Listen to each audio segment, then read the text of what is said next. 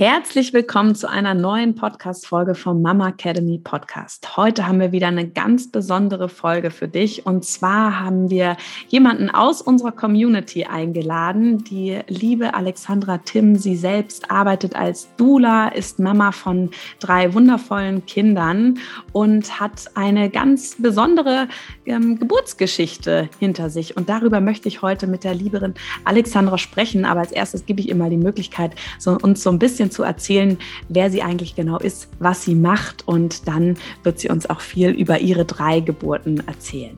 Hallo Alex.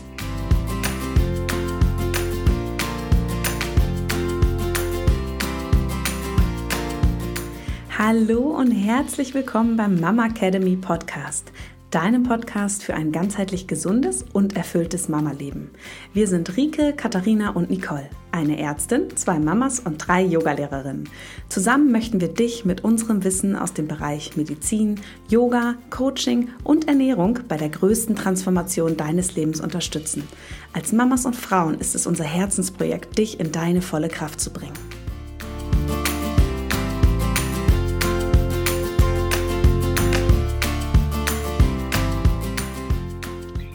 Hallo, schön, dass ich da sein darf und die Gelegenheit bekomme, ähm, ja, ein bisschen was über meinen Werdegang zu erzählen und über meine ähm, ja, sehr besonderen Schwangerschaften und Geburten, die mich dann auch ähm, ja, schlussendlich dazu gebracht haben, beruflich gesehen nochmal alles über den Haufen zu schmeißen und ähm, ja, den wunderschönen Beruf der Dula zu ergreifen und auszuüben. Und ähm, ja, ich freue mich ganz, ganz dolle. Vielen Dank ja, für die Einladung. Ja, sehr gerne. Vielen Dank. Es ist ja echt, wir haben es eben gerade im Vorgespräch schon gesagt, auch so wunderschön, dass es möglich ist, über Instagram tatsächlich ähm, nicht nur oberflächlichen Austausch zu betreiben, sondern wirklich auch ähm, sehr, sehr nette, liebevolle Menschen kennenzulernen und da auch in intensiven Austausch zu geraten und zusammenarbeiten. Und ähm, wir haben schon äh, mit der Alex oft hin und her geschrieben. Und das wird wahrscheinlich auch nicht unser letzter Podcast sein, den wir gemeinsam aufnehmen, weil sie wirklich viel zu erzählen hat. Und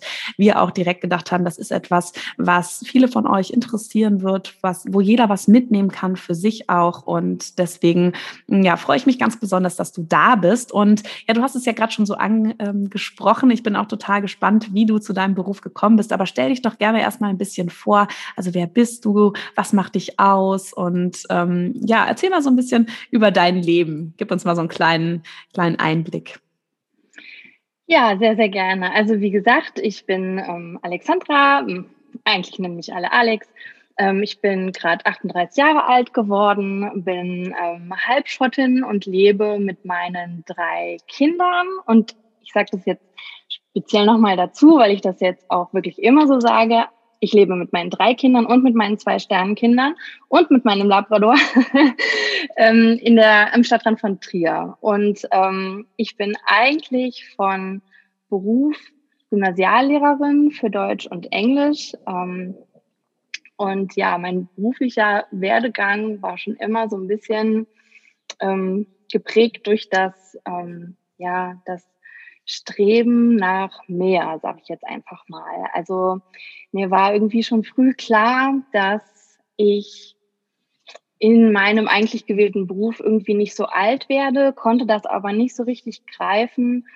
Hm, was mir auf jeden Fall gefehlt hat, war dieser, hm, dieser betreuende, dieser menschliche Aspekt, der im, im Kontext Schule einfach sehr, sehr schwer nachzuhalten ist und der sehr oft untergeht. Und das hat mich schon immer sehr unglücklich gemacht.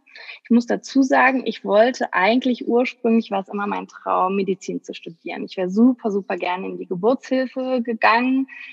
Ähm, und ich habe mich auch wirklich schon immer für die Geburtshilfe interessiert.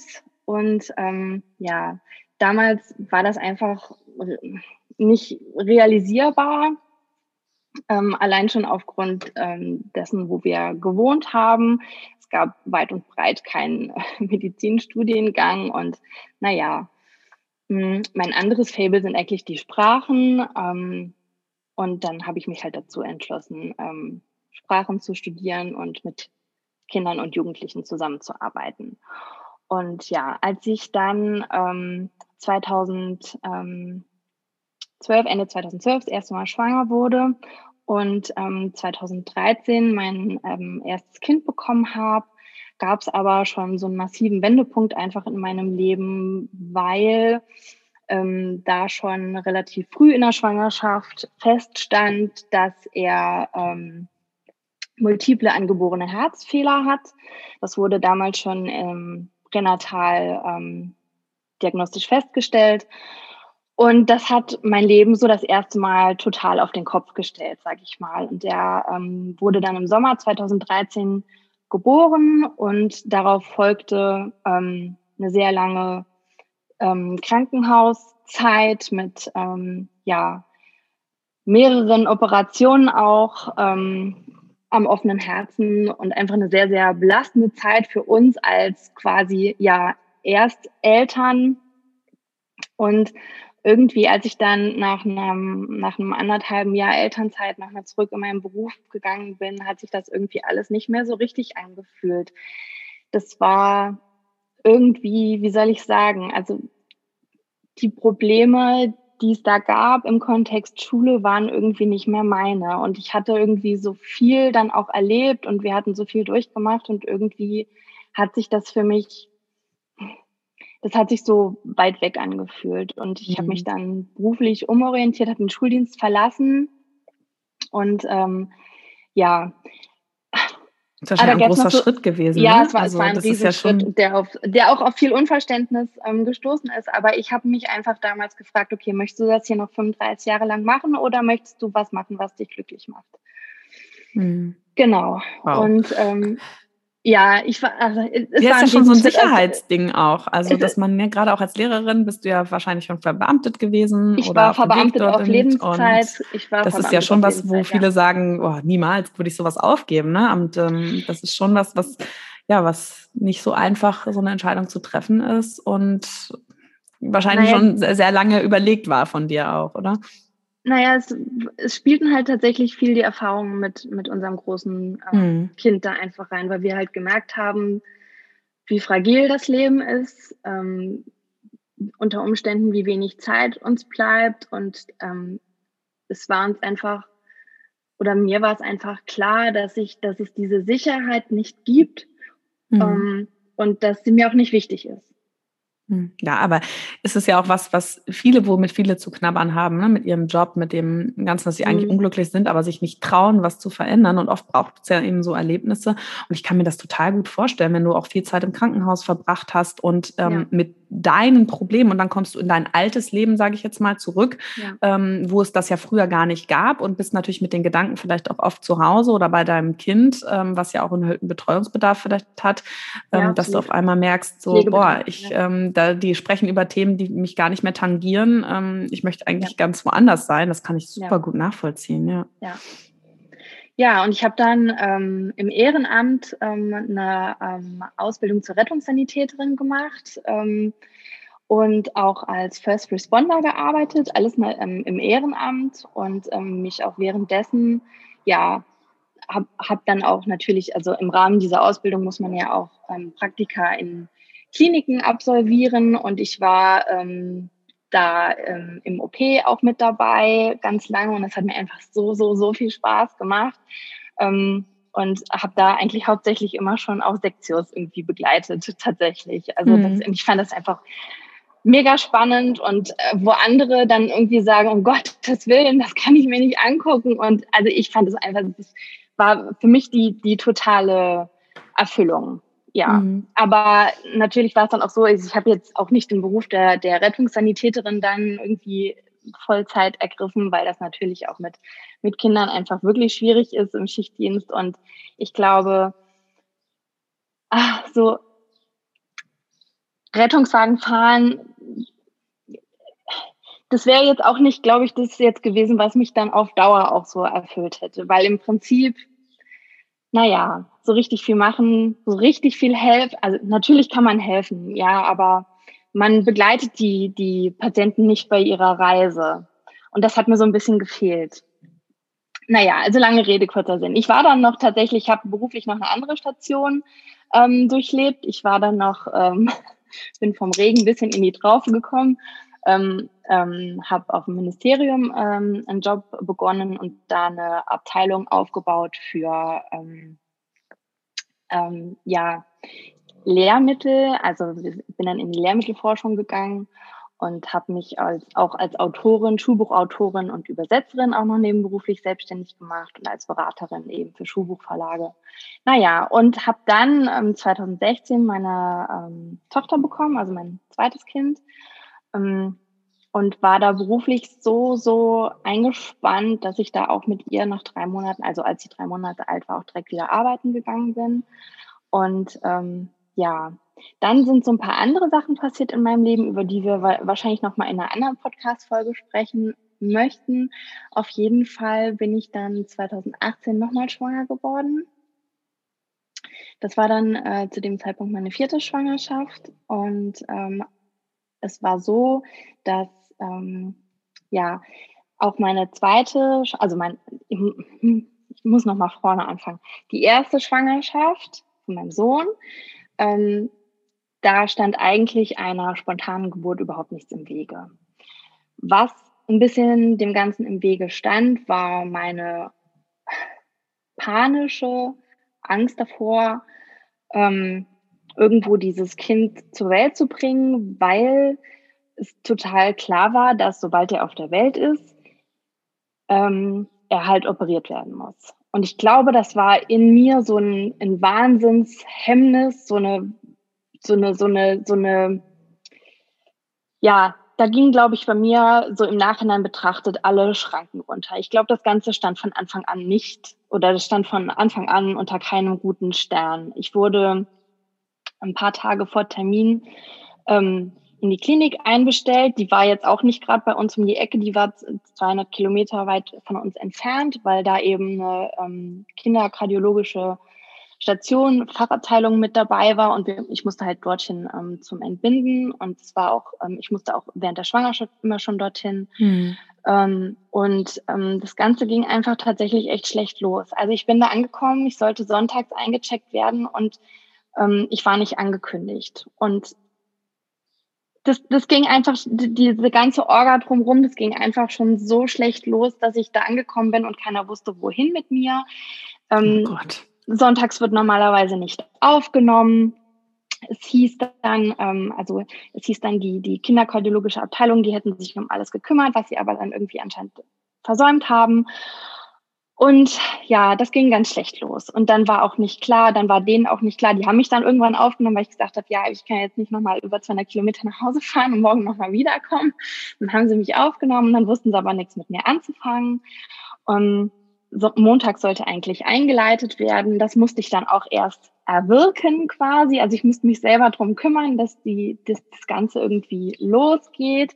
Ich hatte natürlich auch im Vor Vorfeld schon öfter mit denen gesprochen und auch meine Bedenken geäußert, was so eine spontane Geburt und eine Einleitung anbelangt. Aber ich war halt damals auch einfach noch sehr, sehr unbedacht und sehr, habe mich sehr vertrauensvoll unaufgeklärt in die, in die Obhut ja, der betreuenden Ärzte und Hebammen und Pränataldiagnostiker auch begeben und habe gedacht, das wird schon alles. Die machen das, die machen das so oft, dass das ja, aber das ist ja auch nicht so werden. Die wissen ne? genau, also ich nein, meine, sie haben schon nein. ihren Job auch nicht so ähm, ausgeübt, wie sie es hätten machen sollen. Ne? Gerade wenn natürlich solche Fehlbildungen bekannt sind, da sind, da spielen dann ja auch viele Ängste mit und Sorgen. Dann sowieso ja. noch das erste Kind, ja, du weißt nicht, was auf dich zukommt. Da kann ich das schon total ja. verstehen, auch dass du da Bedenken hattest.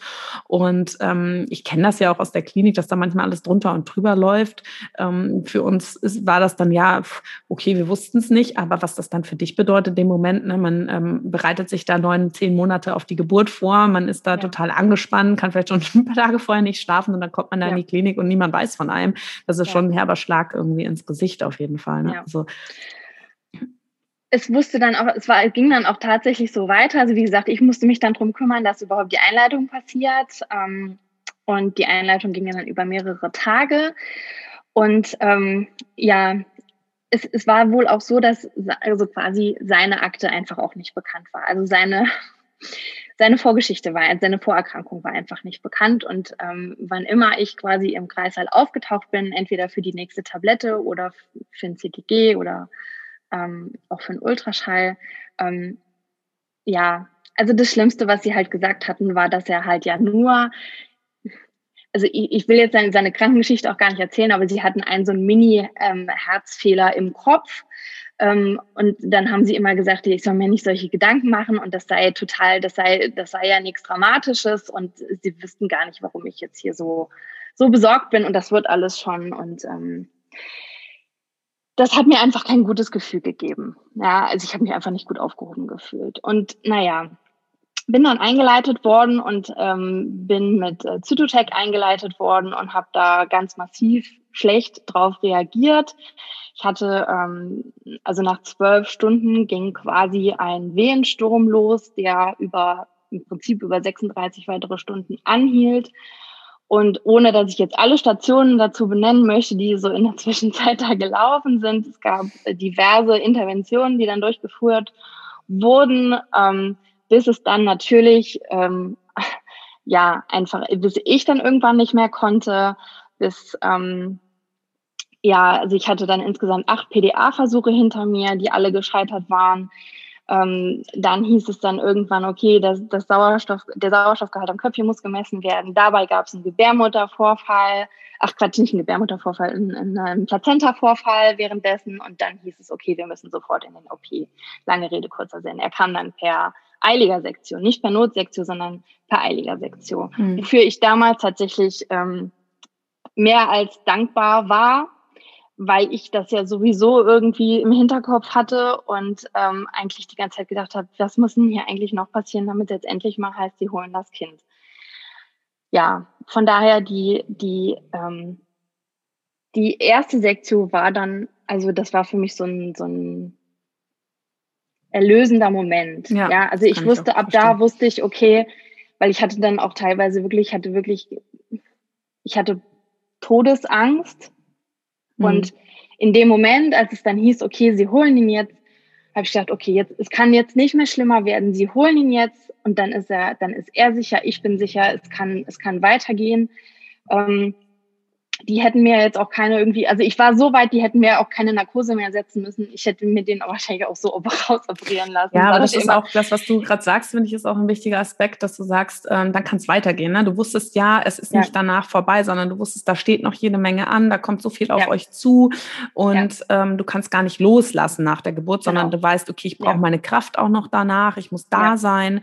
Ähm, das äh, kann ich super gut verstehen, dass du sagst, okay, dann ähm, ja, ne, jetzt, jetzt next step, so, es muss ja weitergehen, dem Kind muss es ja wirklich, das muss ja dann, das ist dann zwar da, aber dann geht es erst darum, dass es auch wirklich ähm, ihm auch dass er das gut ist, dass er das auch schafft und so, genau. das kann ich wirklich gut verstehen. Ja, und dann hast du schon ja. angesprochen, ähm, dass das deine vierte Schwangerschaft war. Du hast dann gesagt, dann kam ja noch, ähm, war deine zweite. Du hattest dann eine ähm, Fehlgeburt, eine, zwischen deinem ersten und deinem zweiten Kind? Oder Nein, zwischen dem, zwischen dem zweiten und dem dritten. Ähm, mein zweites Kind, kind meine mhm. Tochter, mhm. war auch eine Sektio. Mhm da wurde mir einfach zu geraten, weil das erste Kind eine Sektio war. Und ich muss halt auch dazu sagen, die Schwangerschaft mit meiner Tochter war ganz, ganz schlimm. Die wollte ich einfach nur hinter mir haben. Die war nur sorgenbesetzt. Ähm, trotzdem, ne, bei Aufgrund der Vorgeschichte, oder? Ja, ja, mhm. genau. Also es war immer alles wunderbar. Ähm, auch der Pränataldiagnostiker hatte keine Bedenken, hat, hat nie irgendwie, es war, gab nie Auffälligkeiten. Also sie war, sie ist auch, also sie ist ne, der geht's pulewohl und die ist kerngesund. Und ähm, es gab eigentlich keinen Anlass dazu, aber ich bin durch diese Schwangerschaft gerannt. Mhm. Ähm, ja. Ich wollte das ähm, hinter mir haben, ich konnte das überhaupt nicht genießen.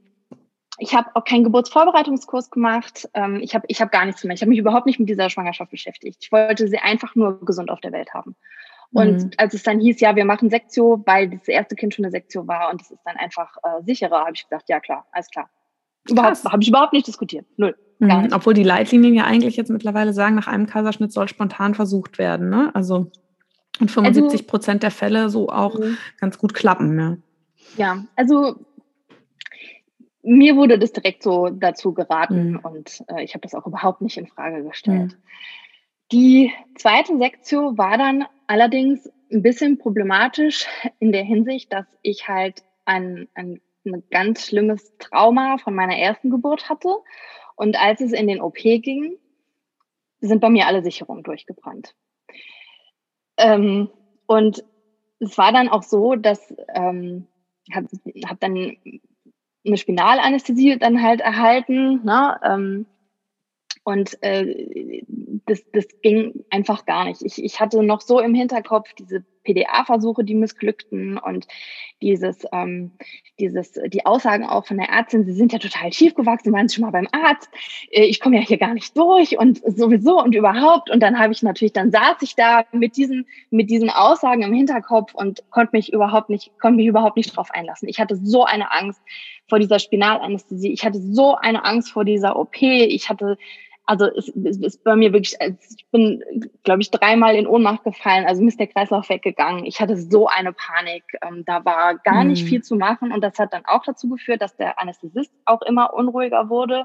Und dann war dann auch noch so ein Praktikant im, ähm, so ein Anästhesiepraktikant mit dabei. Und dann hat er sich die ganze Zeit auch noch mit dem über meine Besonderheit ausge, ausgetauscht, ähm, wie ähm, ja, jetzt kannst du ja mal live beobachten, wie das ist, wenn so eine, wenn so eine Spinalanästhesie nicht funktioniert und wenn die Mutter zu nervös ist und hier und da und äh, ja, jetzt machen wir noch das und jetzt spritzt man noch das für den Kreislauf und hier und ich das alles auch immer gehört und ja auch, ich kannte ja auch dieses ganze Setting, ne, ähm, Kaiserschnitte mhm. und Anästhesie setzen und ich kannte das ja alles auch durch meine, durch meine Praktika und ja. Und das Schlimme war auch, dass mein Mann einfach auch nicht dazukommen durfte, die ganze, ganze Zeit. Den eben aufgrund dieser Komplikation, also ich nenne es jetzt mal Komplikation, ja, der ähm, wurde dann erst dazu gerufen, als quasi schon meine Tochter geboren war. Und dadurch, dass ich so eine Angst hatte, hat auch die, ja, die Narkose nicht so gesessen, wie sie wohl hätte sitzen sollen. Ich habe sehr, sehr viel gespürt. Ich hatte große Schmerzen. Ich hatte, ja, große Ängste. Hattest du denn deine erste ähm, Kaiserschnitt in PDA dann oder in spinaler Anästhesie? Die haben mir dann die, die PDA aufgespritzt, aber dann auch nochmal eine Spinale hinterhergegeben. Okay. Und die zweite, das war dann so, dass dein Mann durfte dann nicht mit rein, weil Nein. es ist ja so, dass beim Kaiserschnitt tatsächlich natürlich erst der Partner oder die Partnerin dazugerufen wird oder die Begleitung, wenn die Anästhesie, Anästhesie sitzt. sitzt. Ne? Ja. Ähm, und dann wird aber ja in der Regel erstmal nochmal Vorbereitung getroffen und dann darf ja der Mann eigentlich schon oder die, die Partnerin, der Partner mit dazu. Ja. ja. Ähm, das war jetzt bei dir dann aber nicht der Fall, oder? Das war nicht der Fall. Der kam quasi dazu, als sie quasi gerade herausgehoben oder, ne? Mhm. man stellt sich das immer so nach herausheben vor, ja. ist es ja nicht.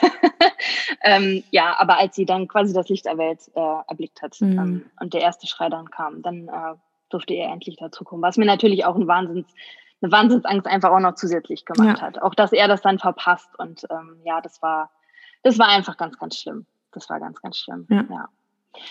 Und dann hatte ich ja zwischen meiner zweiten und meiner dritten Schwangerschaft eine Eileiterschwangerschaft, auch mit Not-OP mhm. und so weiter und so fort. Aber das ist dann auch nochmal ein anderes Thema. Also ich hatte dann schon relativ viel OP-Erfahrung. Und ähm, ja, all das hat mich dann dazu gebracht, dass ich, als ich dann ähm, quasi meine vierte Schwangerschaft hatte, irgendwie gesagt habe, okay, und diesmal hätte ich es irgendwie gerne nochmal anders. Ich stand an einem ganz anderen Punkt im Leben. Ich ähm, hatte, das war eine, eine, eine, eine, also eine Schwangerschaft mit einem Regenbogenbaby, also nach einer Fehlgeburt. Die habe ich sowieso nochmal ganz viel, viel intensiver erlebt. Ähm, das war ein, ein Kind, auf das wir sehr, sehr hart hingearbeitet haben. Also wir sind dann auch einfach nicht mehr so leicht schwanger geworden und es war alles komplett anders. Es war auch eine ganz andere Frühschwangerschaft als meine bisherigen Schwangerschaften. Die war sehr, sehr fordernd. Ich habe ähm, ähm, quasi den ganzen Tag gebrochen bis zur 20. Schwangerschaftswoche, konnte mich kaum um die anderen Kinder kümmern. Ähm, und als das dann vorbei war und auch feststand, okay, ähm, die Pränataldiagnostik war durch und es ist auch hier wieder alles in bester Ordnung, das Kind ist gesund, da habe ich angefangen, diese Schwangerschaft ja zu lieben, zu zelebrieren, zu feiern, zu leben. Und ich war einfach so glücklich darüber, dass das nochmal geklappt hat und dass ich das nochmal erleben darf, dass ich viel intensiver angefangen habe, mich, mich mit dem ganzen Thema Schwangerschaft und Geburt auch einfach zu befassen. Mm.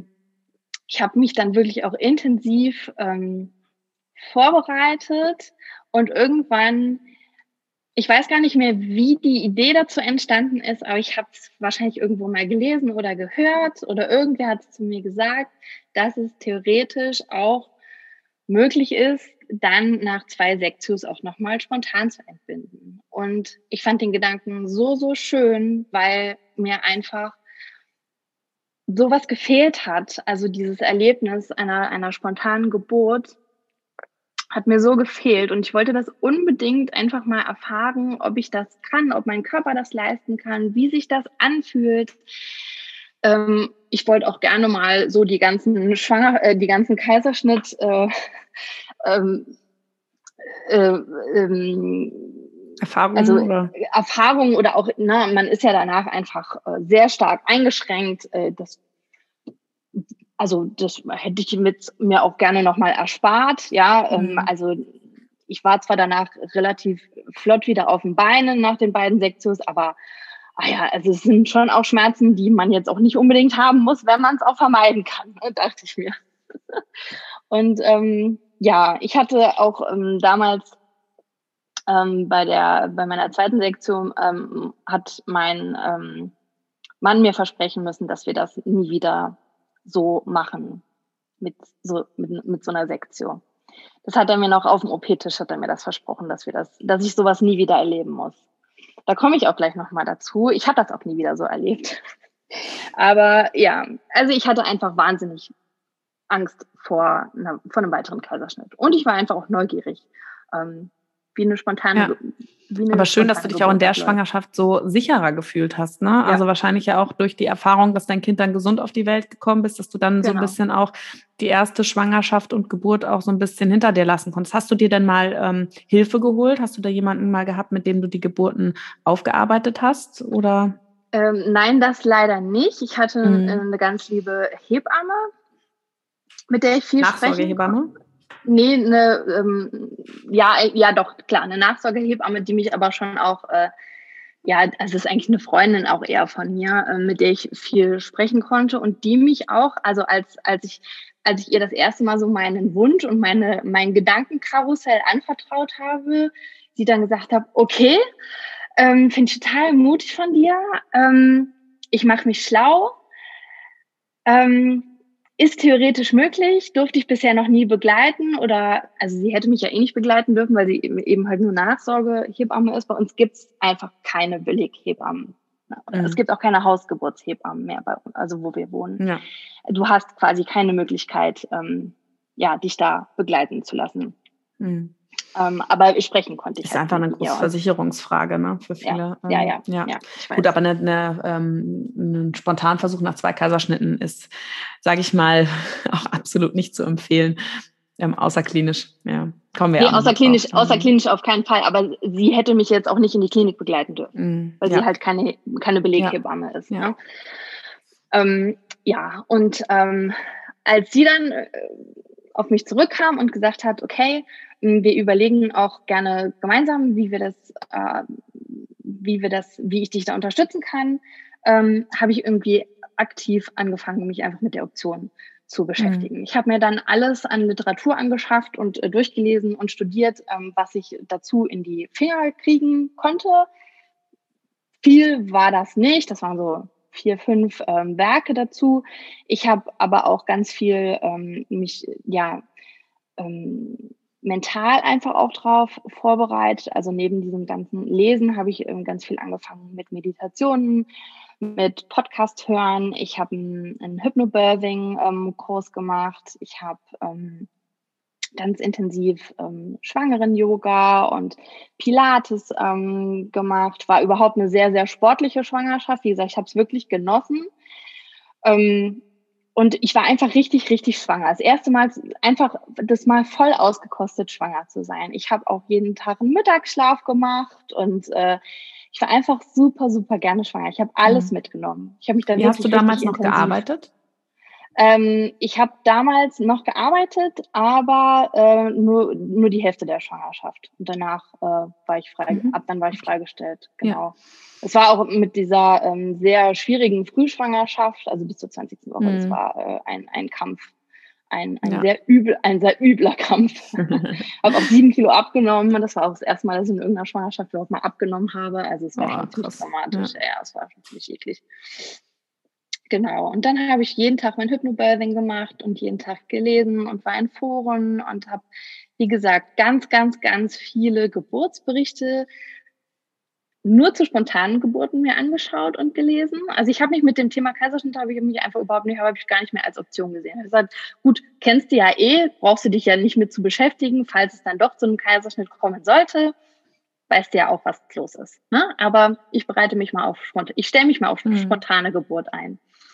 Und ja, was habe ich noch gemacht? Ich habe dann ganz viel geschwommen und gebadet. Das war sowieso auch so eine Schwangerschaft, die ich quasi im Wasser auch verbracht habe. Und ich habe aber auch ganz viele Gespräche einfach geführt. Ja, ich habe ähm, wirklich äh, mit allen Ärzten, die ich irgendwie auch schon von den beiden anderen Schwangerschaften kannte, Gespräche geführt und ähm, bin da Gott sei Dank ähm, bei meinem Frauenarzt. Ähm, der hatte so seine Bedenken. Der hat mir auch ganz klar gesagt, dass da, wo wir wohnen, dass das ähm, wahrscheinlich ein sehr, sehr schwieriges Unterfangen wird mit diesem Versuch.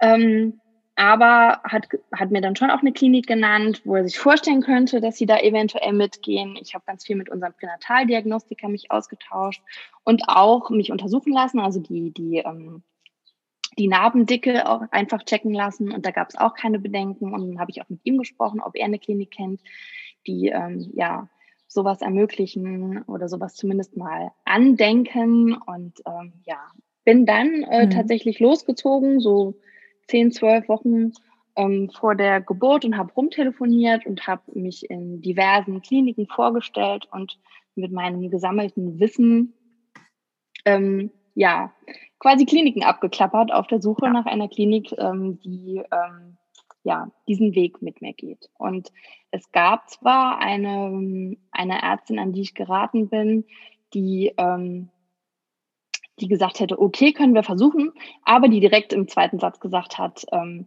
nee, also wir können das versuchen, wenn das Ihr allerdringlichster Wunsch ist. Ich rate Ihnen aber ähm, davon ab. Das ist, ähm, ja, sie, sie findet es nicht gut. Ähm, sie empfindet das Risiko als zu hoch. Ähm, und ähm, ja, ich soll mir das, das sehr, sehr genau überlegen. Ähm, und ich hätte ja auch noch zwei andere Kinder, die ja auch noch eine Mama brauchen. Und äh, ja, also ich bin aus diesem Gespräch raus und habe gesagt, okay, mh, hm, ich könnte das zwar hier versuchen, aber mit so einem schlechten Gefühl, ähm, mit so einem angstbehafteten Gefühl, das hätte da auf gar keinen Fall geklappt. Und dann habe ich mir eine Klinik gesucht. Ich habe immer weitergemacht, ähm, bis ich mhm. an eine Klinik gesucht, äh, geraten bin, die äh, ja äh, sehr weit von uns entfernt war, ja. aber wo ich ich bin da, ich bin da hin, also ich habe meinen Gesprächstermin dort gehabt, ich bin dort hingefahren, ich bin da alleine hingefahren und ich bin da schon ähm, auf das Klinikgelände gefahren und habe und hab mich direkt wohl gefühlt, direkt gut aufgehoben gefühlt. Das war also einfach, ja. in dieser Schwangerschaft lief, lief einfach ganz viel über Gefühl. Ich hatte zu dem Zeitpunkt schon einen Geburtsplan erstellt. Ich war mir also schon total sicher, was ich alles möchte und was ich auf keinen Fall möchte. Ähm, bin das mit denen dort durchgegangen. Das war die erste Klinik, die auch mal einen Ultraschall gemacht haben, um auch mal die Narbendicke festzustellen. Das wollte ich dich nämlich gerade fragen, ja, ja, weil das war die erste also ich meine, Klinik. Wir können ja mal nochmal die Zuhörerinnen auch abholen. Also es ist ja so, dass man einfach nach einem Kaiserschnitt ähm, hat man natürlich bei einem zweiten, also beim Versuch einer Spontangeburt ein höheres Risiko dafür, dass die Gebärmutter zerreißt im Bereich ja. des Narbengewebes, wenn da starke Kontraktionen einwirken auf die, also Wehen auf die Gebärmutter und natürlich nach zwei Kaiserschnitten ist das Risiko dann nochmal etwas höher, gar nicht so viel höher, aber schon ja. nochmal höher. Und mhm. man, in der Regel, auch wenn nach einem Kaiserschnitt ähm, die Frau gerne eine Spontangeburt wünscht, dann misst man, also so mache ich das zum Beispiel äh, zumindest auch die, die Dicke der, der Naht bei der Vorsorge, ne? Genau. gerade auch am Ende der Schwangerschaft, um ungefähr einschätzen zu können, wie groß ist das Risiko. Man sieht tatsächlich auch manchmal, dass das, ähm, dass das ganz, ganz dünn ist und dass das mhm. manchmal auch sogar schon eine gedeckte Ruptur ist, nennt man das, ne? Ja. wenn man da eigentlich gar nicht mehr die, die Gebärmutter Gebärmutterwand erkennen kann, wo man dann wirklich sagt, okay, das ist jetzt die absolute Indikation auch für einen Kaiserschnitt. Und so kann man da schon ein Risiko abschätzen, genau. Ja, ja. Aber wie gesagt, das war also die erste Klinik. Bei den anderen Kliniken ähm, wurde einfach immer nur das Gespräch gesucht und ähm, da war es zum Beispiel auch so, also ich hatte mir halt auch eine Wassergeburt gewünscht, eben weil auch ähm, ja eine Wassergeburt einfach ähm, schonender ist und auch ähm, ja einfach es gibt einfach so gewisse Geburtspositionen, die mhm. einfach auch für für so einen ähm, VBAC-Versuch ähm, einfach auch ein bisschen ähm, erfolgsversprechender sind als jetzt andere Personen, äh, Positionen. Und ähm, mhm. dazu gehört unter anderem auch ähm, halt eine Wassergeburt. Das wurde dort direkt ausgeschlossen, weil man mir sagte, ich müsse ähm, mich dann, ähm, sobald ich dort ähm, ankomme, einer permanenten CTG-Überwachung äh, aussetzen. Und da sie kein mobiles CTG haben, ähm, was dann auch nicht mit in die Wanne darf, ähm, wäre auf jeden Fall auch eine eine Wannengeburt ausgeschlossen. Außerdem sagte sie mir, wenn sie eine Ruptur haben und in der Wanne liegen, kriegen wir sie da nicht mehr raus. Ähm, jetzt muss ich halt dazu sagen, also das Risiko einer Ruptur, ich habe jetzt die genaue Zahl nicht mehr im Kopf, weil es schon ein bisschen her ist, dass ich mich damit beschäftigt habe, aber sie lag damals im unteren einstelligen Bereich. Das weiß ich noch. Glaube bei drei, drei Prozent oder so. Genau, aber das ist ja Wobei das wohl Frage auch sehr schlecht recherchierte Zahlen sind. Ja, ne? und auch dann ist man natürlich die Frage, wie ist die Anatomie der Frau? Ne? Wie waren ja, die Kaiserschnitte? Genau. Wenn man natürlich zweimal einen Notkaiserschnitt hat, wo nicht in, wenn es zweimal ein geplanter Kaiserschnitt war, dann wurde an einer wehenfreien Gebärmutter operiert mit Zeit. Ja, im besten Falle, wenn keine Vollnarkose da war, dann kann man natürlich auch mit etwas mehr Zeit operieren. Da kann man mehr, mit, mit mehr Sorgfalt, sage ich mal, als wenn man natürlich einen Notkaiserschnitt durchführt, wo man einfach froh ist, wenn man das Kind ähm, lebendig aus dem aus der Gebärmutter ähm, gebären kann. Ähm, mhm. Und wenn man natürlich zweimal einen Notkaiserschnitt in der Vorgeschichte hat, ist das sicherlich nochmal ein anderes Risiko als jemand, der zweimal einen geplanten Kaiserschnitt hat. Ich glaube, die Zahlen sind, die variieren ja. Das ist ja ein Durchschnittswert. Mhm. Ne? Ja. Ich hatte auch meine ähm, beiden vorherigen Geburtsberichte ähm, auch angefordert mhm. aus den Kliniken. Das ist ja auch was, was viele gar nicht wissen, dass sie sich diese Geburtsprotokolle und Berichte anfordern können, sowohl ähm, das Protokoll, was von der Hebamme verfasst wird, als auch dann nachher den, den eigentlichen Geburtsbericht von den Ärzten. Das hatte ich auch alles ähm, immer schön brav auch mitgenommen und eingereicht. Und ähm, da waren eigentlich auch so, also diese Geburtsberichte selber waren jetzt überhaupt gar nicht besorgniserregend. Mhm. Ja, ähm, das ja. haben mir auch immer alle gesagt. Also ich war da schon äh, eigentlich ganz gut vorbereitet. Und naja, also ich habe da eine Klinik gefunden, die den, mhm. die den äh, Weg auch wirklich ohne, also ohne zu murren, ähm, ganz anstandslos mit mir gegangen sind, die auch gesagt haben, wir würden das auf keinen Fall einleiten, wir raten ihnen zu einer Wassergeburt, natürlich ähm, werden sie überwacht, aber wir haben das schon öfter gemacht. Das hat mir halt auch ein enormes Sicherheitsgefühl gegeben, dass die einfach ja. da auch Erfahrungswerte drin hatten. Das hatten die anderen Kliniken nämlich auch nicht, in denen ich vorstellig geworden war. Und ähm, das war so herzlich und es war so von, also so professionell und fundiert einfach ähm, dieses, dieses Gespräch dort, dieser Vorstellungstermin, dass ich gesagt habe, ja, okay, komme was wolle, da fahre ich hin. Und ja, es war auch so, die haben mich auch weit über ET gehen lassen. Also ich war dann, äh, mein letztes Kind kam quasi an ET plus 14.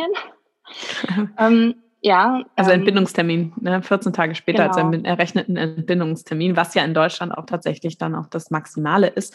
Genau. Ähm, wo man dann auch sagt, okay, da leitet man dann auch ähm, zum spätesten Zeitpunkt ein, ja. Ja, ja. Und sie ähm, haben mir also auch wirklich total entspannt diese Zeit gegeben und es war dann so, für, für den Tag war die eigentliche Aufnahme dann auch geplant.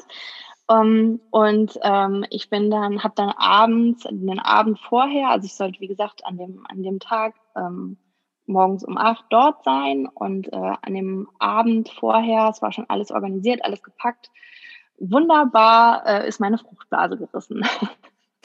und äh, ja, und ähm, dann bin ich, äh, hat mein Mann mich äh, ja zweieinhalb Stunden in diese Geburtsklinik gefahren und ja, ähm, ich will jetzt auch keinen allzu detaillierten Geburtsbericht abgeben. Das kann ich vielleicht auch nochmal später machen. Fakt ist, ich hatte ähm, ab Sekunde eins nach Blasensprung ähm, heftigste Wehen. Es ist nicht ganz klar, ähm, wann mein Uterus ruptiert ist, ob der zu dem Zeitpunkt schon ruptiert war, ob das die Schmerzen verursacht hat oder ob es einfach ein sehr, sehr heftiger, ja, heftig einsetzende Wehen waren. Ich kann das selber nicht beurteilen, weil ich ja nie natürliche Geburtswehen hatte. Ich hatte nur hm. einge also künstliche, künstlich eingeleitete Wehen beim ersten Kind. Und ähm, auch jetzt in der, in der, ähm, in der letzten Schwangerschaft hatte ich mal ein paar Senkwehen, aber wirklich nichts, was irgendwie Rede, also der Rede wert ja. gewesen war. Ne? Und ich hatte einfach keine Ahnung. Ich habe gedacht, das ist, das so fühlt es sich an. mit den Wehen im Auto gesessen? Ich bin, habe mit den Wehen, äh, bin mit den Wehen zweieinhalb Stunden Auto gefahren, äh, habe mich diverse Male übergeben, war Gott sei Dank noch so geistesgegenwärtig und habe eine Schüssel mit Deckel eingepackt. Ähm, habe mit meinen Kopfhörern da gesessen und habe geatmet. Ich habe mein Hypnobirthing, meine Meditation gemacht. Ich hatte eine mhm. eigene Geburtsplaylist und habe das, äh, ich habe mich da durchgeatmet. Ja. Hm. Ja. Aber Wahnsinn, dass du da auch keine Sorge hattest. Ne? Also ich jetzt Nein, gar keine. bin ja auch sehr medizinisch geprägt, ähm, meine Laufbahn und da, also das schulmedizinisch, ne? ähm, weil es ja sowieso schon was Besonderes ist, nach zwei Kaiserschnitten zu sagen, ich ähm, bekomme mein Kind spontan und dann aber auch noch mit, ähm, und das gehört ja auch in eine Überwachung irgendwo, wenn man zumindest ähm, das möglichst geringe Risiko, das geringstmögliche Risiko eingehen möchte Ne, wie du sagst, ne, wer weiß, die Gebärmutter, wenn die zerreißt ähm, und du da mitten ja. auf der Autobahn stehst, das ist schon ähm, ja.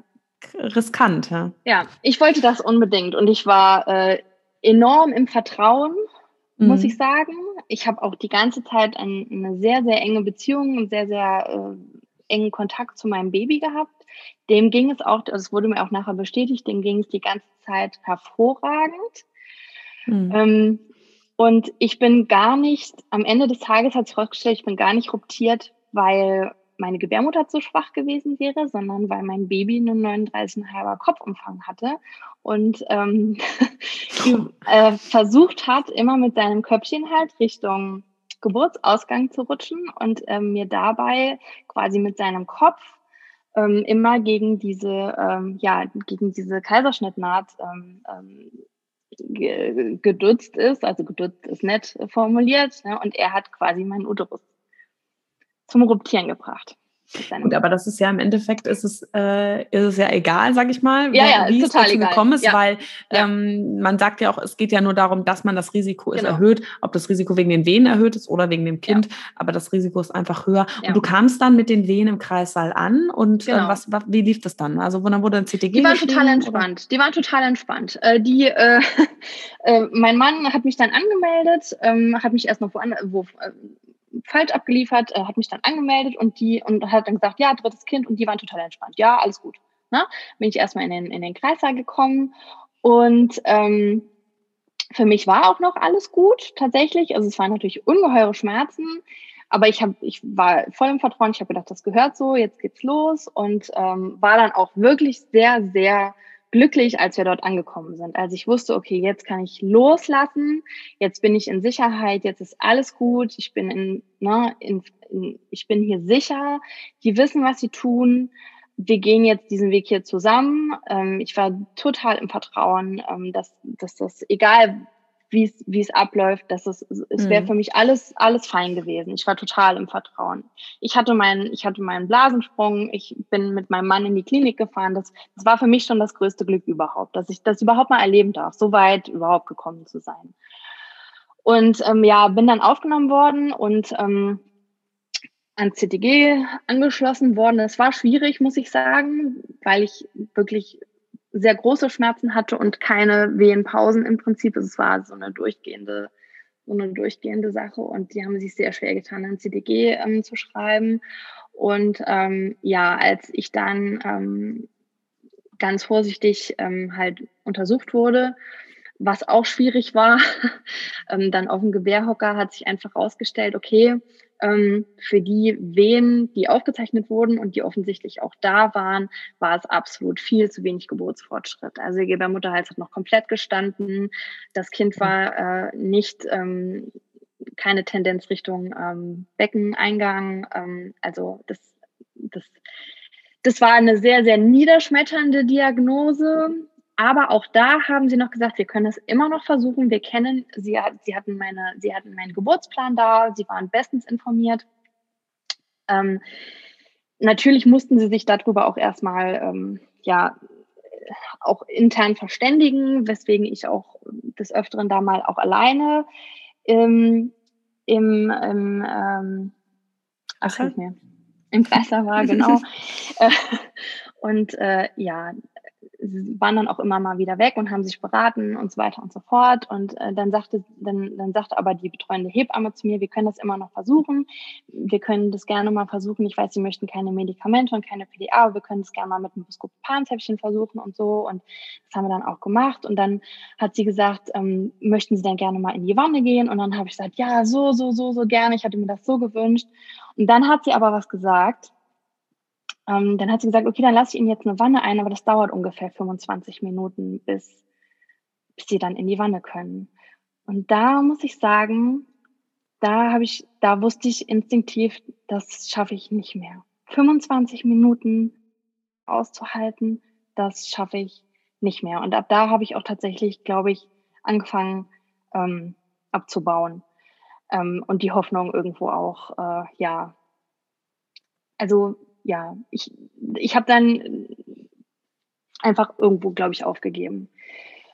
Ähm, wo, womit ich dann auch zum, so nach der Geburt dann auch zum, dran zu knabbern hatte. Ähm, dass ich mir vorgeworfen habe, ich hätte vielleicht zu früh aufgegeben. Aber ich hatte solche Schmerzen, ich war so, ähm, ich war so desillusioniert und so demotiviert, weil sich nichts getan hatte. Ja, das ist auch. So gar äh, nichts getan hatte und ich gedacht habe, boah, ey, wenn das jetzt erst der Anfang war, das hältst du niemals durch, noch Stunden oder was auch immer. Das hättest du nie, das, also das hätte ich niemals ausgehalten. Also zu dem Zeitpunkt habe ich schon so geflucht und das mache ich normalerweise auch nie. Ich war so, ich habe wirklich, ich habe die aller übelsten Schimpfwörter äh, von mir gegeben. Ich, ne, und ich hatte ja keine Ruhe mehr. Ich war, ich war nur noch, war nur noch, als nur noch Schmerzen. Mhm. Und ich, ja, ich, ich, ich, kam auch mit keiner Position klar. Ich habe es dann auf dem Weiher versucht, ich habe es am Reboso-Tuch versucht, ich habe es, ich habe es mhm. stehend, liegend, hockend, ähm, alles versucht. Es ging, es ging, es äh, gab halt keine Linderung.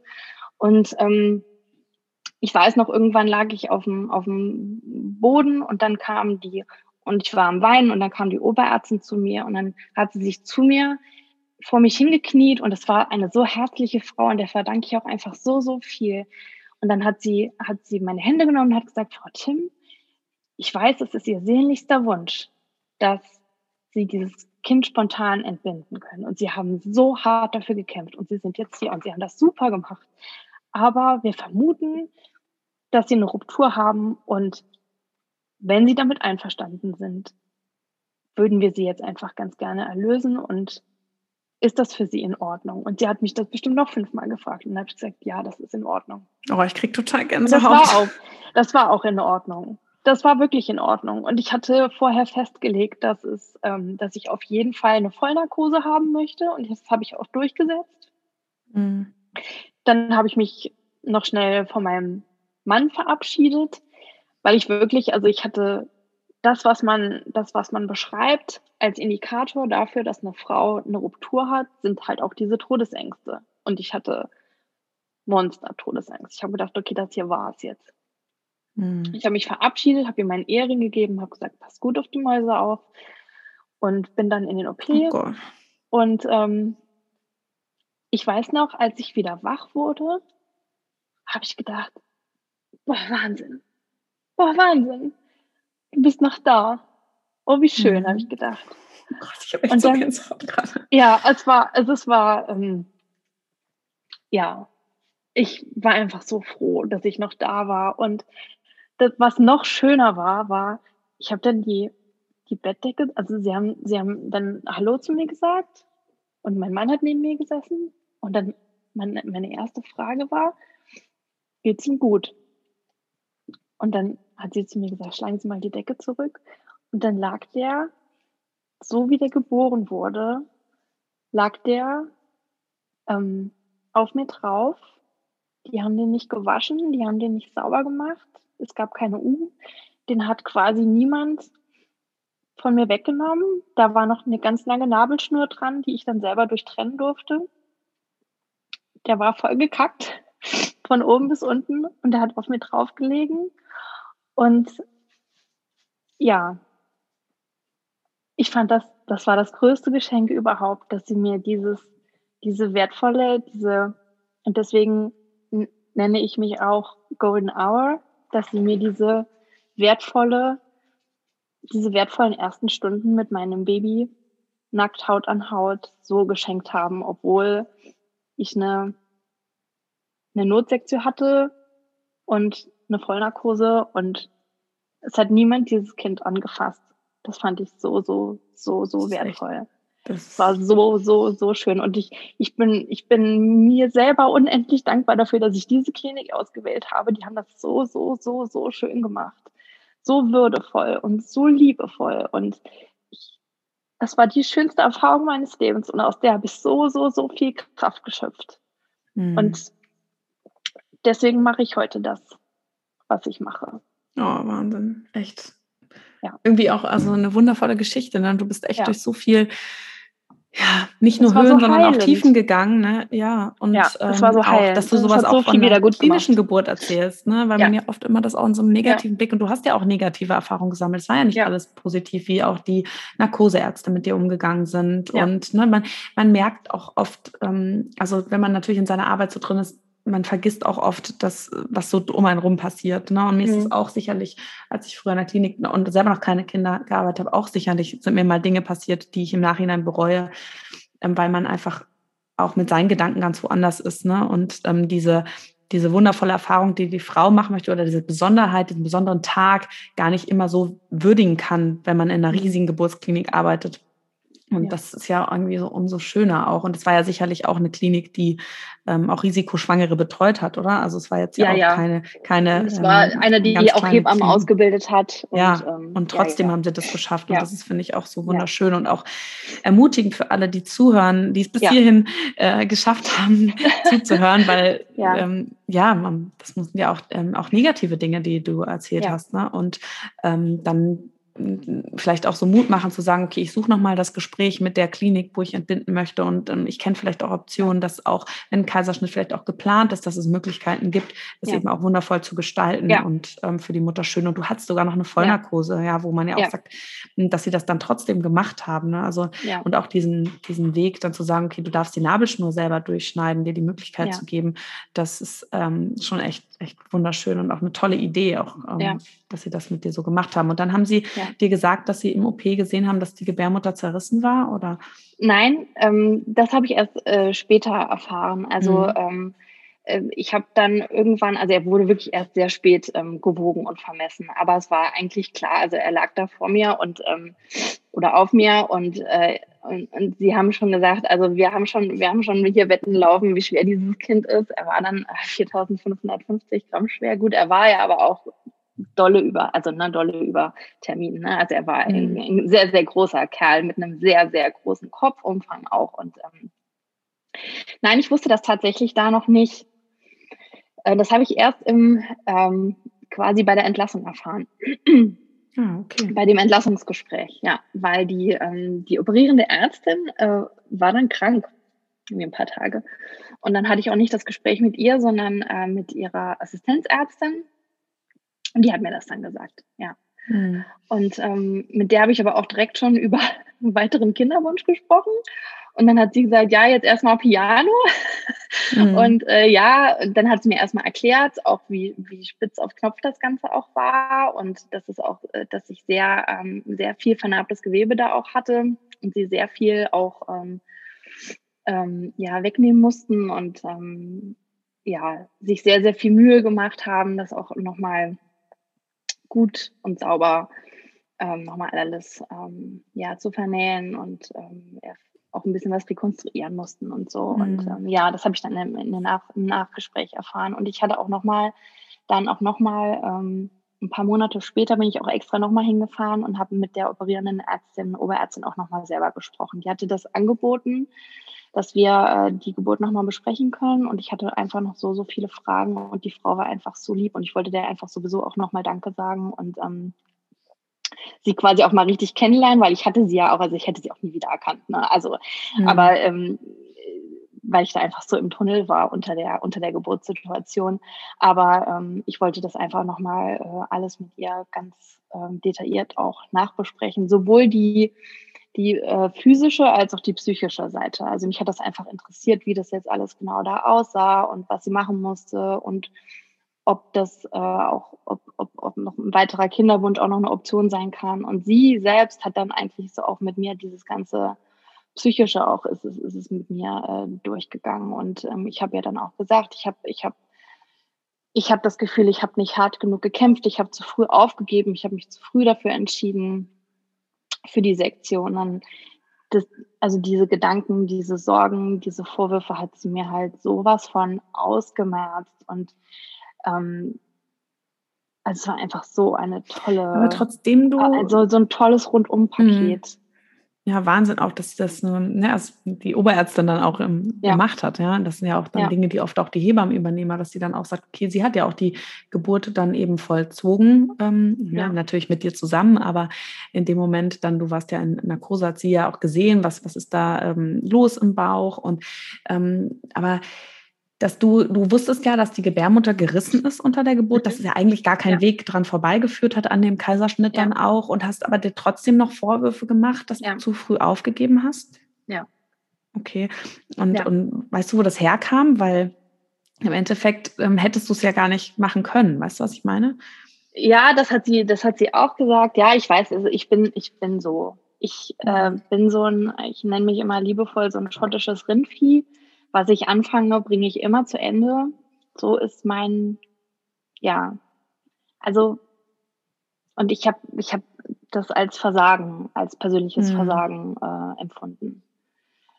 Ja, nicht hart, Aber, also einfach nicht, nicht hart genug ja. gekämpft zu haben dafür. Ja, das mhm. ist, das ist auch nicht vielleicht, also das ist mit Sicherheit auch kein, ja, kein begründeter mhm. Ja, aber er ist Vorwurf da. Ne? an mich also selbst, aber er war einfach da. Ja. Mhm. Ja. ja, aber schön, dass sie sich da wirklich echt nochmal die Zeit genommen hat. Ja. Und ähm, hast du denn nochmal an deinen anderen Geburten gearbeitet? Äh, jetzt im, im, im Rahmen meiner äh, Dula-Ausbildung habe ich da sehr intensiv mhm. ähm, dran gearbeitet und auch ähm, ja, viele Gespräche geführt, äh, auch mit, mit unseren Ausbildern. Und ähm, ja, habe ich, aber also mir hilft es sowieso immer drüber zu sprechen. Ich habe auch viel drüber geschrieben. Mhm. Ich habe auch ähm, ja für, für andere, ähm, ich habe schon für Müttermagazine auch geschrieben und ähm, mir hilft das einfach total einfach auch drüber zu sprechen und ja. auch einfach ähm, anderen Frauen immer wieder von meinen Geburtssituationen zu erzählen, von meinen herausfordernden Geburts- und Schwangerschaftssituationen und trotzdem aber zu zeigen, hey, ich ich bin noch da, mich gibt's noch. Ich empfinde es als wunderschön. Ich möchte noch eins haben. Ähm, und egal wie schlimm das alles war, das hat sich einfach sowas von gelohnt. Und das ist so, das ist so ein grandioses Geschenk des Lebens, dass ich das erfahren durfte und diese Erfahrung mhm. auch weitergeben darf. Und dass ich daran so gewachsen bin und dass auch meine Kinder daran so gewachsen sind. Ja, und im Endeffekt hat sich jetzt dahin geführt, wo du jetzt stehst. Ne? Und ja. ähm, das sind natürlich immer Momente im Leben, die, die, oder es gibt viele Momente im Leben, die sind schwierig und die stellen uns vor sehr, sehr große Aufgaben, aber oft kann man ja, ja dann mit Abstand dann sehen, okay, und das war vielleicht auch der Grund, warum das so war. Ja. Ne? Und es gibt ähm, ja, manchmal braucht man auch sehr, sehr lange, um da ranzukommen und zu merken, ja. okay, es war vielleicht doch für etwas gut, ne? so schlimm wie das Ereignis dann auch ja. sein kann. Ähm, aber ist total schön von dir auch das zu hören. Ne? Also, dass du eben, obwohl du auch so negative Erfahrungen für dich gesammelt hast, dann ähm, da gestärkt daraus hervorgehen kannst, ja. jetzt auch mit Abstand und äh, sogar nach, auch sagst eben, ich würde mir das ja. nochmal gerne wünschen. Ja, das sagen ja. viele auch. Ne? Wie kannst du nur nach, nach, dem, was du schon alles da äh, erlebt hast, wie kannst du da nur überhaupt drüber denken, drüber nachdenken? Ich, ich sehe das komplett anders, tatsächlich. Hm. Ich kann auch nicht sagen, woher das kommt. Aber ich, ja.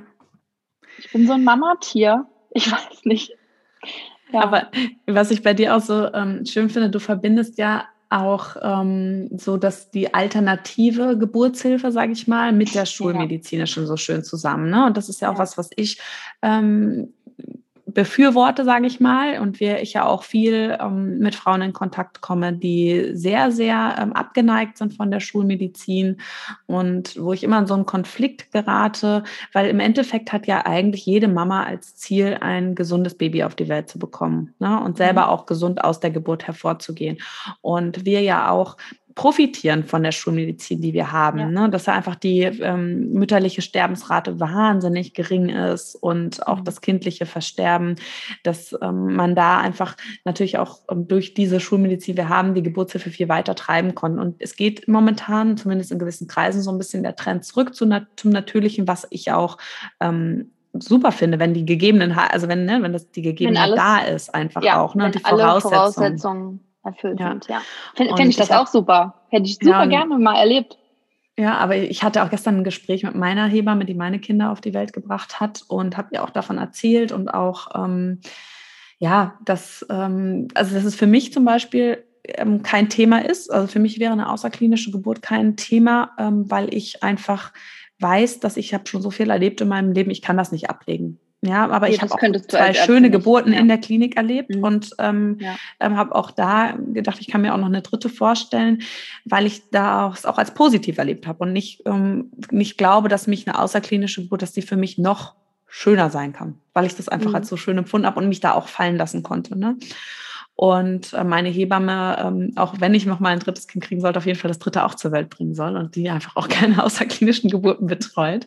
Ähm, sie sagt äh, zumindest auch wegen der mütterlichen Gesundheit. Ne? Sie sagt, sie glaubt nicht, dass das, also sie, wenn eine, bei einer komplikationslosen Schwangerschaft und so, da hätte sie keine Sorge. Aber wir haben halt auch schon vieles erlebt, was dann nach der Geburt eben noch sein kann, wie Blutung oder so, wo man sagt, genau. okay, sie, mhm. das möchte sie halt nicht ähm, verantworten. Ja.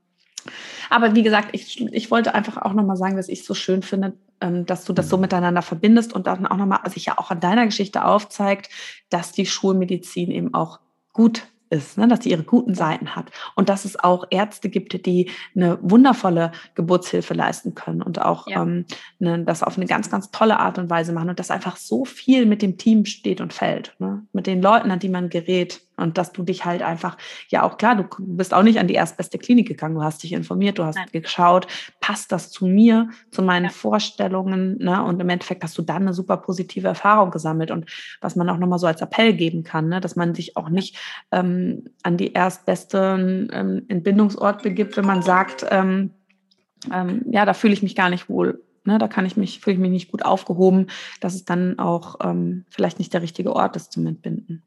Genau was mir einfach auch wichtig ist, ist zu sagen, es ist, es ist, ich, ich empfinde es auch als Teamwork und ich, ich ähm, sehe schon auch so, dass die Mama auch ein Teil des Teams ist. Ähm, und ich persönlich sehe das so, je besser aufgeklärt und vorbereitet man als Mama in diese Situationen reingehen kann, umso mehr kann man davon auch persönlich profitieren. Und auch für sich mh, das durchsetzen oder realisieren, was man sich selber vorgenommen hat. Mhm.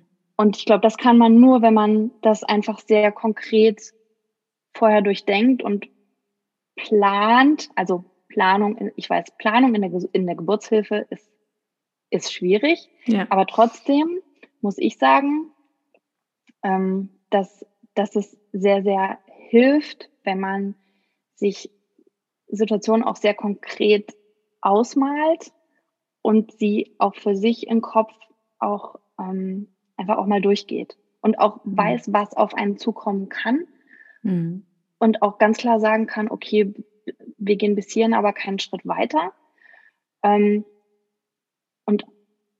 auch so eine, so eine Risikoabwägung macht, aber auch versucht wirklich das meiste auch für sich selbst auch irgendwie bei der mhm. Sache rauszuholen. Und Total. ich glaube, das kann man tatsächlich am besten, indem man sich einfach sehr gut vorbereitet. Ja. Und, und ich verteufle keine also, Schulmedizin. Das ja. also um Gottes Willen, würde ich niemals. Aber ich bin, ich, ich habe mich durch, ich habe mich sehr intensiv vorbereitet auf diese, ähm, auf diesen Versuch der spontanen Geburt.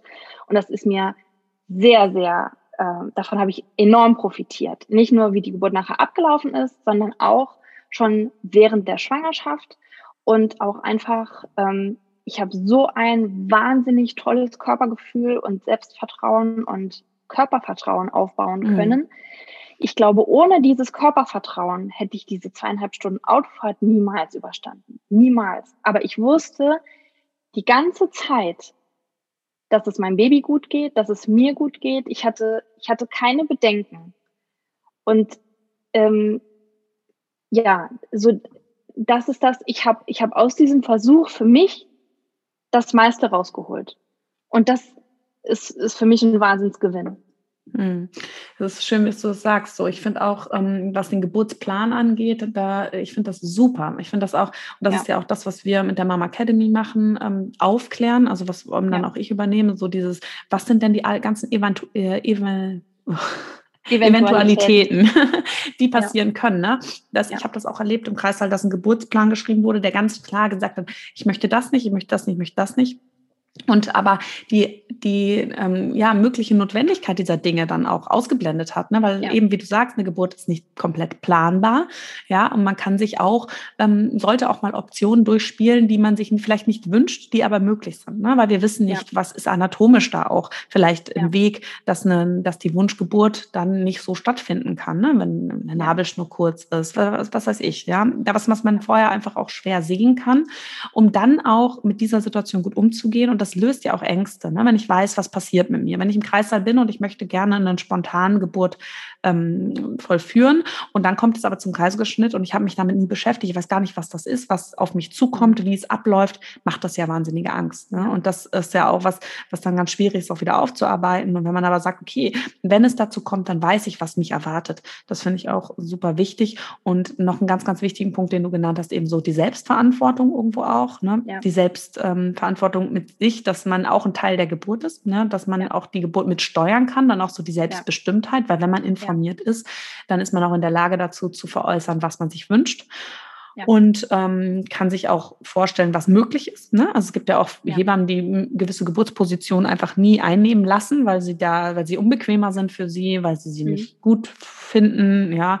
Und wo man aber sagt, nee, aber das ist möglich. Ich möchte vielleicht gerne in der der Geburtsposition entbinden. Ich möchte es versuchen. Ich fühle mich daran wohl. Kann ich ja nur, wenn ich das auch weiß, dass das möglich ist. Genau. Und dann aber auch, was der dritte Punkt, der super ist, mit dem, dem eigenen Körpergefühl. Ne? Und das würde ich auch mh, an alle Frauen die wissen, dass ein Kaiserschnitt geplant ist, ja, oder die sagen, ich möchte gerne einen Kaiserschnitt, ich hatte schon mal ein Spontangebot, aber ich, ich möchte das, weil ich fühle mich dann mit dieser Situation einfach wohl, trotzdem es sich lohnt, sich mental auf seine Geburt vorzubereiten. Ja. Auch das ist natürlich eine Geburt und auch da die Schwangerschaft, wie du sagst, dass es dir so viel gebracht hat für deine Schwangerschaft, für dein eigenes Körpergefühl, für diese Sicherheit, die du hattest, ne, das ist ja auch etwas mit Vertrauen, auch in eine Kaiserschnittentbindung reinzugehen und zu sagen, ich ja. vertraue mir und meinem Körper, ich stehe in Kontakt zu mir und meinem Baby. Auch dafür kann man ähm, eine Geburtsvorbereitung Vorbereitung auf jeden Fall nutzen. Und das finde ich ähm, nochmal ganz, ganz wichtig auch zu sagen. Ja. ja. Genau. Schön. Wir haben echt über total viele Dinge gesprochen, sehr lange ja. und sehr intensiv. Und vielen, vielen Dank auch nochmal an dich, dass du deine Erfahrungen mit uns allen teilst und da so offen drüber sprechen kannst. Jetzt kannst du ja vielleicht nochmal aber abschließend auch nochmal kurz was über deine jetzige Arbeit erzählen und vielleicht auch, wie man dich kontaktieren kann, wer mit dir vielleicht in mhm. Kontakt treten möchte, wer dich erreichen kann. Ja, sehr, sehr gerne. Also wie gesagt, ähm, alles das hat mich, ähm, meine gesamten Erfahrungen haben mich dazu geführt, dass ich ähm, Dula geworden bin. Dula ist eine Geburtsbegleiterin. Doulas unterstützen dich schon in der Schwangerschaft, aber natürlich auch bei der Geburt. Ich biete meine Leistungen sowohl online als auch physisch vor Ort an und es ist einfach aus dem Ganzen erwachsen, dass ich mich unter meinen drei Geburten ganz oft auch sehr alleine gelassen gefühlt habe. Und eine Dula hm, gewährt einfach oder garantiert einfach diese eins zu eins Begleitung. Ähm, und eine Dula kann dich emotional stärken, sie kann, ähm, sie kann deine Dienerin unter der Geburt sein oder auch nach der Geburt, wenn du zum Beispiel eine Sektion hattest und dich nicht bewegen kannst und dein Mann vielleicht nicht dabei sein kann oder möchte, ähm, ist, ist eine Dula für dich da. Eine Dula ist, äh, was, was ich auch immer sehr gerne mache, äh, die Verfechterin deines Geburtsplanes. Also wenn du unter der Geburt bist und hast einen Geburtsplan erstellt und bist einfach so mit dir selbst beschäftigt, ähm, kann dich eine Dula einfach auch dabei unterstützen, dich nochmal an deine oder, oder das ähm, Personal nochmal an deine Wünsche zu erinnern. Ähm, natürlich ist das, das, das uralte, tradierte Wissen einer Dula, ähm, die natürlich auch dazu, dir unter der Geburt einfach auch zu assistieren ähm, mit unterschiedlichen, ja, äh, Massagemöglichkeiten oder ähm, auch ähm, alternativmedizinisch ähm, dir gewisse ähm, Wege aufzuzeigen, die auch nochmal zu einer Schmerzlinderung ähm, führen können. Also eine Dula hat ganz, ganz viele Vorteile und ähm, der Vorteil oder ich sag mal so, die Spezialität bei mir ist einfach, dass ich ähm, sehr viel Erfahrung habe mit sehr vielen herausfordernden Geburts- und Schwangerschaftssituationen und diese einfach von Herzen gerne begleite, um eben den Frauen ähm, trotzdem ein positives, ähm, glückliches Gebären ermöglichen zu können und äh, der Frau und dem Baby den bestmöglichen Start ins Leben garantieren zu können, weil das einfach so, so wichtig ist, gerade so mhm. die, ja, die, das hat so viel Einfluss auf, auf das weitere Leben und ähm, das mache ich einfach von Herzen gerne. Ihr findet mich ähm, auf, ja, also in allen sozialen Medien. Uh, auf Instagram bin ich alex.goldenhour.dula. Ich habe auch meine eigene Website www.alexandratim.de. Und, ich, ich ähm, verlinke das auch auf jeden Fall gleich ja, in, der, sehr, sehr in den Show Notes. Ja. Und, ja, und mich einfach anschreiben. Und, ja. Schön. Und sag mal, eine Dula ist auch anwesend im Kreissaal mit? Ja, eine Dula äh, ist ähm, auch mit im Kreissaal anwesend. Entweder tatsächlich real ist im Moment ein bisschen schwierig unter Corona-Bedingungen, aber ganz viele Frauen entscheiden sich auch tatsächlich dafür, auf ihren Mann unter der Geburt aktuell zu verzichten und sich lieber eine Dula mitzunehmen, weil auch viele Frauen sagen, mir ist es ganz recht, wenn ich mich nicht auch noch um meinen Mann kümmern muss. Es reicht mir schon, wenn ich mich um mich selber kümmern muss. Ja, das war bei mir tatsächlich auch so. Also ich war zwar froh, dass mein Mann mit war, aber ähm, ich glaube, der Wert einer Dula ist da ein bisschen, also je nachdem, ne, kann das schon ein bisschen höher sein, weil eine, weil eine Dula kümmert sich quasi auch um sich selbst und ähm, der Mann ist oftmals ja noch weniger aufgeklärt als die Frau, ist mit der Situation oftmals auch noch mal mehr überfordert als die Frau, hat vielleicht auch noch mal ganz andere Ängste und ich habe mich permanent um meinen Mann besorgt, immer. Also zum mhm. einen, okay, schafft er das, was er jetzt da gerade alles sieht?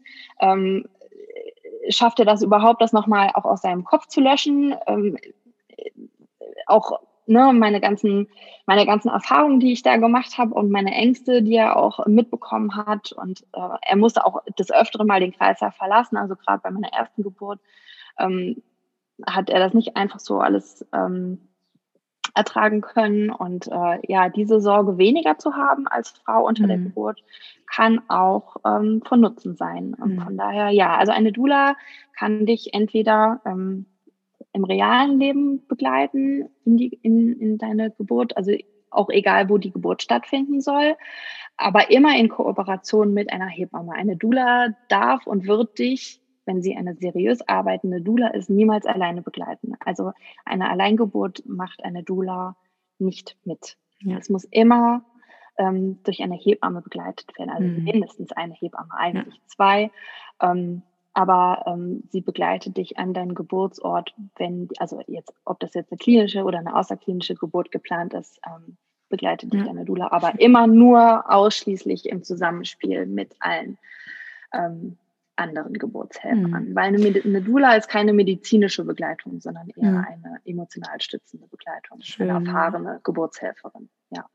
Geburtsbegleitung, Und ja wir, wir wollen ja auch noch mal darüber sprechen. Du hast ja ähm, zwei Sternenkinder, du hast es am Anfang schon mal gesagt. Mhm. Ähm, darüber würden wir gerne mit dir auch noch mal einen Podcast aufnehmen, ähm, weil das einfach auch noch mal ähm, ja ne, sicher eine ganze Podcast-Folge füllt und einfach auch uns ein sehr sehr wichtiges mhm. Thema ist, uns beiden ja auch ähm, darüber auch zu sprechen. Und deswegen haben wir das heute so ein bisschen ähm, ja ausgeblendet, sage ich mal, weil wir das einfach, mhm. weil wir da intensiver drauf eingehen wollen. Aber zum Thema Dula wollte ich da noch mal was fragen. Auch ähm, begleitet denn eine Dula auch eine ähm, Frau mit einer stillen Geburt?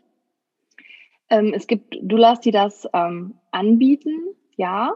Aber auch hier wieder, es wird, also es darf keine Dula zu dir nach Hause kommen und dich bei deiner stillen oder kleinen Geburt, also von einer kleinen, also eine kleine und eine ja, stille kleine. Geburt unterscheiden sich ja.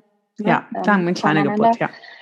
Genau. Ähm, aber ähm, also ja, die Begleitung wird auch angeboten. Ich mache das auch, aber eher auf der ähm, emotionalen und ich sag mal ähm, Fragen beantwortenden ähm, Schiene als jetzt ähm, tatsächlich ähm, die Begleitung bei einer Alleingeburt. Also genau, ich hatte, mir ging es auch um die um den Prozess eher den emotionalen genau. Prozess, ne? Also bei einer Fehlgeburt ja. oder ähm, dass man da einfach jemanden hat, genau. auch der einen mitnimmt, der einen begleitet, der da auch genau. einem zur Seite steht und ja. ähm, so. Das macht eine Dula auch. Das macht eine Dula auch. Ich, ich biete auch ähm, ähm, dazu eigene Meditationsreisen an. Ich habe jetzt gerade ein ähm, Tagebuch für kleine Geburten ähm, geschrieben und herausgebracht. Das wird gerade veröffentlicht. Ähm, also das Thema ist bei mir schon sehr präsent und ich habe da unterschiedliche Begleitmöglichkeiten und Begleitmaterialien, aber um deine Frage zu beantworten, ja, auch das macht eine Bedarf. Ja, da, über deine Arbeit auch in dem Zuge würde ich dann super gerne nochmal sprechen, wenn wir das Thema sowieso aufgreifen. Ähm, da können wir mhm. da auch mhm. nochmal über verschiedene Möglichkeiten sprechen. Ja, ich danke dir auf jeden Fall, dass du heute da warst. Wir haben ähm, wirklich ein sehr, sehr intensives Gespräch gehabt und ich freue mich, ähm, dass wir das teilen dürfen mit ähm, ganz, ganz vielen Frauen und hoffentlich da dann auch ähm, ja, jeder was für sich mitnehmen kann, ne? Ja. auch ähm, Kraft schöpfen kann. Ich glaube, das war auch so das, was was du ähm, damit auch gerne weitergeben wolltest, ja, ne? dass die Kraft auch irgendwo in uns steckt und dass sich jeder doch, dass es sich lohnt, sich auf seine Geburt vorzubereiten, ähm, egal wie die Geburt dann nachher auch abläuft. Und der Meinung bin ich auf jeden Fall auch. Und dass die Schulmedizin und die Alternativmedizin oder der, der natürliche ähm, Geburtsweg, ähm, ja, dass das ähm, alles ähm, miteinander zusammenspielen kann und sollte und alles seine Berechtigung hat und auch, ähm, ja, wie, wie, du gezeigt hast, auch eine schöne klinische Geburt stattfinden kann. Und das freut mich ähm, sehr. Ja, also ich wünsche dir auf jeden Fall ähm, einen wunderschönen Tag noch. Ich ähm, freue mich, wenn wir bald äh, wieder miteinander sprechen oder vielleicht mhm. auch die Katharina, die wollte ja auch mhm. gerne mit dir nochmal sprechen. Und ähm, ja, ich verlinke alles ähm, genau. zu deiner Person unten in den Show Notes und freue mich auch echt auf einen intensiven Austausch wieder in dieser Woche mit unserer Community. Und ja, wenn ihr Fragen habt ähm, an die Alex, dann könnt ihr sie natürlich auf jeden Fall äh, entweder über die Social Media ähm, kontaktieren oder auch über ihre Website. Genau, ganz herzlichen Dank für die schöne Gelegenheit, meine Geschichte zu erzählen. Wow, was für ein intensives Gespräch mit der Alexandra. Ich bin echt immer noch ganz schön mitgenommen auch und aber auch so, habe ein positives Gefühl in mir. Ich hatte echt zwischendurch Gänsehaut und ich hoffe, dass du auch sehr viel für dich mitnehmen konntest, dass du ja von den Erfahrungen der lieben Alex profitieren kannst für deine Schwangerschaft oder auch für die Aufarbeitung deiner Geburt. Und ähm, wenn du möchtest, hinterlass uns doch mal deine Gedanken, deine Gefühle zu der Podcast-Folge in den Kommentaren auf Instagram unter dem heutigen Post. Und ja, wenn du, wenn dir der Podcast gefallen hat, wenn dir unser Podcast insgesamt gefällt, kannst du uns unterstützen, indem du uns auf iTunes eine positive Bewertung gibst, damit wir noch mehr Frauen erreichen können. Und wenn du ein interessantes Thema hast, wenn du was zu erzählen hast über deine Schwangerschaft, deine Geburt, dein Mama sein, dann kannst du uns auch gerne mal anschreiben und mit uns zusammen eine Podcast-Folge aufnehmen. Wir wollen mehr auch ja, mit der Community, mit unserer Community in den Kontakt, in den Austausch treten und Geburtserfahrungen, Schwangerschaftserfahrungen teilen. Also wenn dir da was auf dem Herzen liegt, gerne ähm, schreib uns eine E-Mail oder ähm, kontaktiere uns auf Instagram. Und wenn du dich auf deine Geburt vorbereiten möchtest, ganzheitlich gesund durch deine Schwangerschaft gehen möchtest, aufgeklärt sein möchtest und auch mental bereit für deine Geburt, dann kann ich dir nur unseren Online-Kurs Gesund durch die Schwangerschaft ans Herz legen. Du kannst dich direkt schon für unsere kostenlose Videoserie anmelden, von unserem Freebie-Material profitieren und dich direkt schon auf die Warteliste für unseren Kurs setzen lassen. Alle Infos dazu findest findest du auch in den Show Notes. Und ansonsten wünsche ich dir für deinen weiteren Weg, für deine Schwangerschaft, für dein Mama-Leben alles, alles Liebe und freue mich, wenn du uns ähm, ja auch auf Instagram verfolgst. Ähm, du kannst uns dort abonnieren und dort bekommst du auch diese Woche wieder ganz viele Informationen und Austausch zu dem Thema Geburt und Schwangerschaft.